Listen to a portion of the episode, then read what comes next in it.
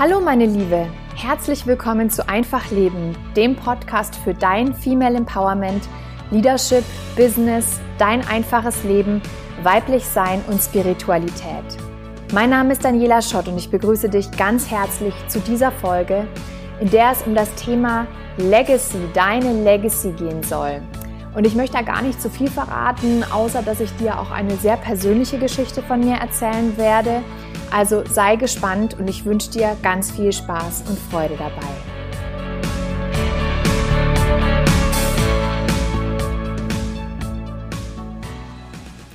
Ja, unser Thema ist heute, welche Legacy willst du hinterlassen? Krasse Frage, oder? Hast du dir darüber schon mal Gedanken gemacht? Das ist eine der wichtigsten Fragen, die du dir am Anfang deines Business stellen solltest. Aber auch sonst ist es eine Frage, die sich viele Menschen niemals stellen und die uns aber so viel weiterbringt in unserem Leben. Aber was bedeutet das eigentlich, deine Legacy hinterlassen? Das bedeutet, dass du dir überlegst, was von dir und deinem Leben übrig bleiben soll für die Nachwelt, wenn du einmal nicht mehr lebst. Und ich weiß, dass es für die meisten Menschen schwierig ist und ihnen Angst macht, sich mit dem eigenen Tod zu beschäftigen. Aber ich kann dir nur aus meiner Erfahrung sagen, ich stand schon ein paar Mal in meinem Leben an dem Punkt, wo ich über meinen eigenen Tod nachgedacht habe. Zum Beispiel, als ich 2015 einen ganz schweren Reitunfall in Neuseeland hatte während meiner Weltreise und mir nur sechs Rippen gebrochen habe und meine Lunge punktiert habe, also der eine Lungenflügel hatte ein Loch und ist deswegen eingefallen. Und es hätte sehr, sehr viel schlimmer ausgehen können. Und da wurde mir zum ersten Mal klar, dass ich nicht unsterblich bin und dass, dann, dass das Leben auch ganz schnell zu Ende sein kann. Und das hat mich zum Nachdenken gebracht, ob ich denn mit meinem Leben zufrieden wäre, wenn es jetzt wirklich zu Ende wäre. Und danach habe ich mich dazu entschieden, mein eigenes Business zu starten, weil ich einfach noch mehr auf dieser Welt hinterlassen wollte als Schall und Rauch.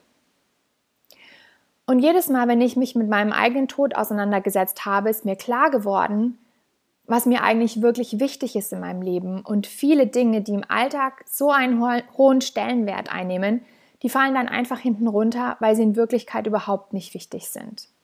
Also keine Ahnung, welche Klamotten ich anziehe oder sonst irgendwas. Es ist einfach total irrelevant.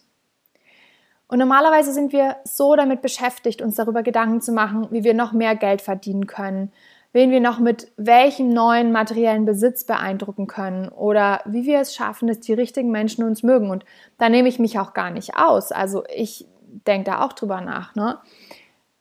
Aber der Tod bringt dann eine ganz andere, eine viel schmerzhaftere und viel wichtigere Frage zum Vorschein. Welche Legacy möchtest du hinterlassen? Wie wird die Welt anders und besser sein, wenn du nicht mehr da bist? Welche Spur hast du hinterlassen? Wen hast du positiv beeinflusst? Wer wurde durch dich inspiriert?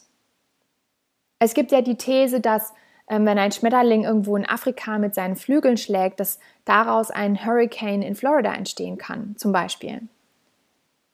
Und dann stellt sich die Frage, welchen Hurricane wirst du mit deinem Flügelschlag verursachen? Das ist die wirklich, das ist wirklich die einzig wichtige Frage in deinem Leben. Und doch vermeiden wir sie wie der Teufel das Weihwasser. Warum ist das so? Erstens, weil die Frage sehr schwierig ist. Zweitens, weil die Frage Angst macht. Und drittens, weil wir alle überhaupt keine Ahnung haben, was wir eigentlich tun. Ja, so ist es. Also es sieht auf Facebook oder Instagram immer so aus, als hätten alle anderen ihren Shit together, wie man so schön sagt. Also als wüssten sie genau, was sie tun.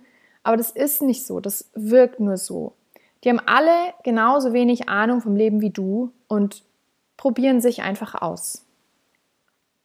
Und solange wir diese Frage nach der Legacy vermeiden, überlassen wir unbedeutenden und vielleicht sogar negativen Werten die Herrschaft über unser Gehirn und die übernehmen dann auch die Kontrolle über uns, unsere Wünsche und unsere Ziele. Und ohne dass wir uns darüber bewusst sind, dass der Tod sowieso immer mitfährt bei allem, was wir tun, erscheint dann das Oberflächliche wichtig und das Wichtige erscheint oberflächlich. Und ich wiederhole das nochmal, weil das einfach so essentiell ist. In unserem Alltag erscheint das Oberflächliche wichtig und das Wichtige erscheint oberflächlich. Und der Tod ist das Einzige, das wir mit absoluter Sicherheit wissen und was wir auch nicht vermeiden können, was einfach auf uns zukommt, auf uns alle. Keiner kann dem Ganzen entfliehen. Und genau deswegen sollte er der Kompass sein, nach dem wir alle unsere anderen Werte und Entscheidungen ausrichten. Und ich weiß, es klingt jetzt echt richtig hart, aber der Tod ist die richtige Antwort auf alle Fragen, die wir stellen sollten, aber niemals tun. Und der einzige Weg, sich mit dem Tod wohlzufühlen, besteht darin, dass wir uns selbst als etwas Größeres verstehen und sehen. Dass wir Werte wählen, die über uns selbst und über unser Ego hinausgehen. Und das ist die Grundlage des Glücks. Und da kannst du gucken, wohin du möchtest. Also egal, ob du dir Aristoteles anschaust oder die Psychologen von Harvard oder, oder Jesus oder die Beatles, alle sagen, dass Glück durch eine einzige Sache kommt. Und zwar, dass wir uns um etwas Größeres als um, uns selbst, selbst kümmern und dass wir überzeugt davon sind, dass wir Teil von etwas viel Größerem sind. Also, dass dein Leben nur ein Nebenprodukt eines großen Ganzen ist, das wir nicht verstehen können. Und das Problem mit dem Ego ist, dass uns dieses Ego dieses Gefühl wegnimmt. Teil von etwas Größerem zu sein als wir selbst. Unser Ego lenkt alle Aufmerksamkeit nach innen auf uns selbst und lässt uns das Gefühl haben, dass wir im Zentrum aller Probleme im Universum stehen, dass wir diejenige sind, die alle Ungerechtigkeiten aushalten muss oder dass wir diejenige sind, die über allen anderen steht. Und so verlockend es auch ist, das Ego isoliert uns dadurch.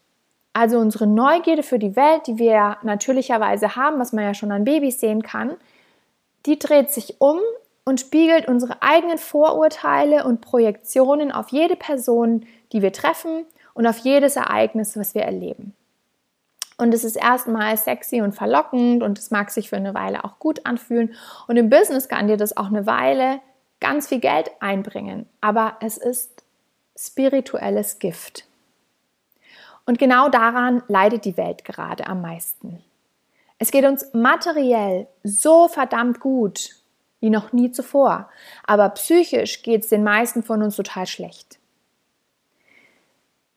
Wir sind in unserer modernen Gesellschaft so verhätschelt, dass wir das Gefühl haben, etwas zu verdienen, ohne uns dieses etwas verdient zu haben. Und dass wir das Gefühl haben, ein Recht auf etwas zu haben, ohne dass wir wirklich dafür etwas opfern. Und wir tun das nicht, weil wir de tatsächlich denken, dass wir besser sind als alle anderen. Wir tun das, weil wir das Gefühl haben, großartig sein zu müssen, um in einer Welt akzeptiert zu werden, die nur das sieht und zeigt, was außerhalb der Norm ist, was, was größer ist, was besser ist, was schneller ist, was schöner ist. Unsere heutige Kultur verwechselt eine große Welle zu machen mit großem Erfolg und setzt voraus, dass das das Gleiche ist. Aber das ist es nicht. Also eine große Welle machen hat nichts mit großem Erfolg zu tun. Und du bist schon großartig, schon jetzt, ob du es weißt oder nicht, ob es jemand anders merkt oder nicht. Und es ist dann egal, ob du die neueste iPhone-App entwickelt hast oder ob du ein Jahr früher die Schule beendet hast oder ob du dir ein neues Boot gekauft hast. All das definiert nicht deine Großartigkeit. Du bist schon großartig, weil du angesichts von dem ganzen Chaos, das herrscht und auch dem sicheren Tod, jeder weiß es, dass wir alle sterben werden, weiterhin entscheidest, was für dich wichtig ist und was nicht. Und diese bloße Tatsache, dass du, dass du diese Option für dich, deine eigenen Werte zu wählen in deinem Leben, dass du die wählst, macht dich bereits schön, mach dich bereits erfolgreich, mach dich bereits geliebt. Auch wenn du es nicht merkst. Selbst dann, wenn du in der Gosse schläfst oder, oder hungern musst. Und was du verstehen musst, ist, auch du wirst sterben. Und das liegt einfach daran, dass du auch das Glück, auch du das Glück hattest, gelebt zu haben. Und es kann sein, dass du das noch nicht fühlen kannst. Und der, der Schriftsteller Charles Bukowski hat dazu mal geschrieben, wir werden alle sterben, jeder von uns. Was für ein Zirkus. Das alleine sollte uns dazu bringen, uns zu lieben, aber das tut es nicht. Wir werden terrorisiert von Kleinigkeiten, zerfressen von gar nichts.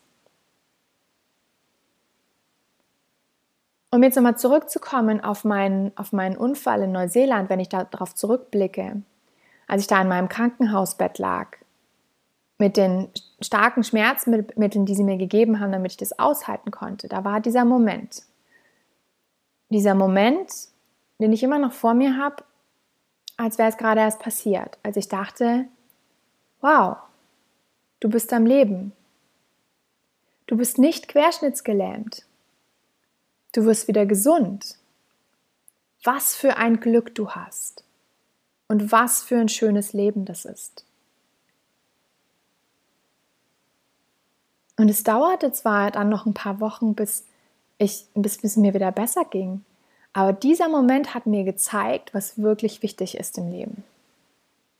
Und er hat mir danach auch geholfen, das Beste aus jedem Tag zu machen, Dinge gleich zu machen, anstatt sie immer wieder aufzuschieben, nicht mehr so viel zu zögern, Verantwortung für meine Entscheidungen zu übernehmen und meine Träume auch endlich anzugehen, ohne mich dafür zu schämen oder, oder irgendwie nochmal ewig drüber nachzudenken.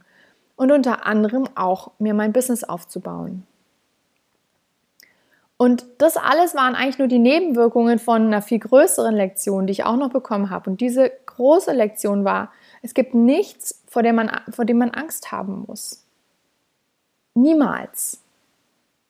Und ich habe mich immer wieder, während der, der darauffolgenden Jahre, habe ich mich immer wieder an, an, an meinen eigenen Tod erinnert und an das, was da passiert ist in Neuseeland, an den Unfall.